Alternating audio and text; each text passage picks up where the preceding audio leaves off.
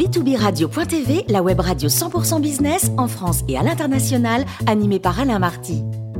Bonjour à toutes et à tous, bienvenue à bord de B2B Radio.tv. Vous êtes 49 000 dirigeants d'entreprise abonnés à nos podcasts. On vous remercie d'être toujours plus nombreux à nous écouter chaque semaine. Aujourd'hui, nous recevons Denis Jacquet, le fondateur du mouvement Day One. Bonjour Denis. Bonjour Alain. Alors notre sujet du jour, Denis, on ouvre les guillemets. Hein. Pourquoi pensez-vous que la Covid est née avec la Chine et que cette pandémie lui profite? Ben, je pense qu'en fait, la, Chine, entre guillemets, nous a offert le virus, mais nous, nous lui avons offert le monde. Et quand je dis nous, c'est l'Europe et le reste du monde occidental, à quelques exceptions. Et on a toujours voulu diviser le monde entre le camp des autoritaires, voire des semi-dictatures, et des gentils démocrates dont nous ferions partie de l'autre côté.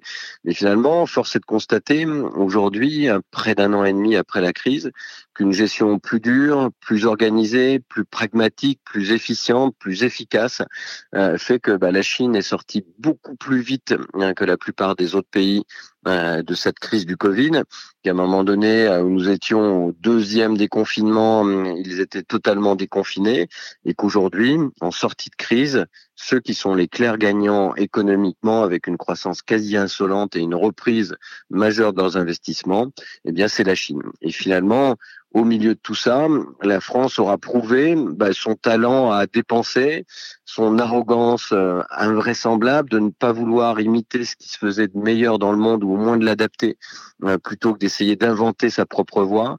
Et puis surtout, euh, pour les entrepreneurs que nous sommes pour une large partie, la folie de sa technocratie, pour tous ceux qui ont vu au premier euh, déconfinement les protocoles pour ouvrir un open space ou une maison de retraite de plus de 80 pages fait par la technocratie française dans toute sa, sa splendeur, ont été désespérés de savoir qu'on payait des fonctionnaires à faire ce genre de bêtises. Et au final, et c'est ça l'inquiétude, son autoritarisme.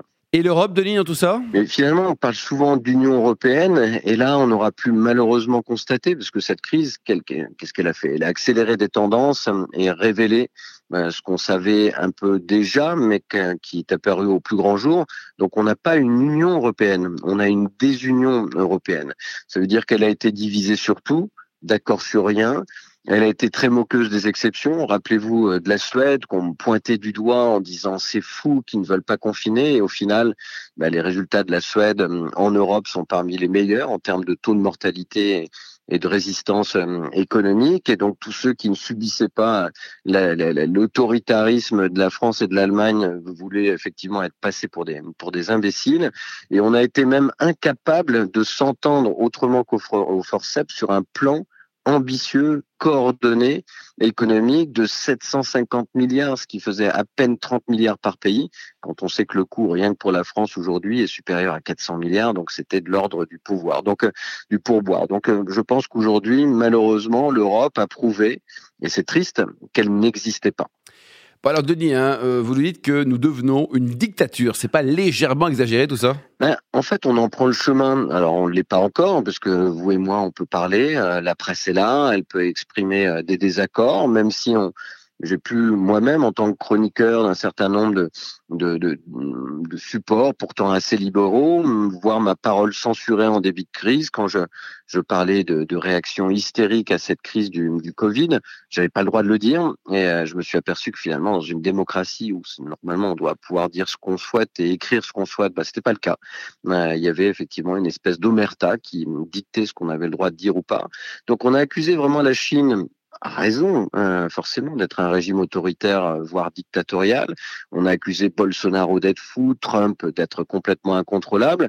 Ce qu'on oublie souvent de dire, c'est que, un, effectivement, la Chine a une gestion remarquable. Bien sûr, elle a triché sur le nombre de morts au départ, mais plus ensuite. Elle est très, très, très, très loin derrière nous, au bon sens du terme, en, termes de mortalité. Bolsonaro, bah, finalement, le Brésil aujourd'hui a jamais été, pas plus que les États-Unis d'ailleurs, pas plus d'une ou deux places devant nous en termes de taux de mortalité. Et en termes effectivement de rebond économique, aujourd'hui, les États-Unis sont très, très, très largement euh, devant. Donc finalement, aujourd'hui, Biden euh, vaccine avec les doses euh, achetées par Trump, préemptées par Trump, et le Brésil bah, continue à fonctionner, continue à vivre et a décidé très tôt, contrairement à nous, qu'il fallait apprendre à vivre avec cette maladie. Donc du coup, qu'est-ce qu'on a fait en France dans un pays dit démocratique qui respecte sa République? Un, on a centralisé à l'extrême. Ça a été le pouvoir exercé de façon solitaire, quasiment, et pour moi, dictatorial de la part d'un président qui s'est renfermé avec sept personnes dans un conseil de sécurité pour décider du sort de tout le pays. On a nié la totalité de notre démocratie et de la République en niant tout pouvoir au pouvoir local, au pouvoir régional, et donc, du coup, on a en plus confié le pouvoir à des non-élus, notamment les médecins, qui ont profité de cette occasion, malheureusement aussi pour des raisons euh, politiques et budgétaires, pour entretenir la peur euh, qu'on a subie et qui a fait que les Français sont restés terrés chez eux sans aucune raison. Le, breton ne comprendra toujours pas, avec un taux de mortalité quasiment inexistant, pourquoi il a été confiné pendant pratiquement 15 mois. Donc on glisse gentiment vers une, petite dictature, un exercice solitaire du pouvoir, une négation des, des institutions, un état d'urgence qui est toujours en place, des frontières qui sont toujours très largement euh, fermées un pouvoir qui a été confisqué.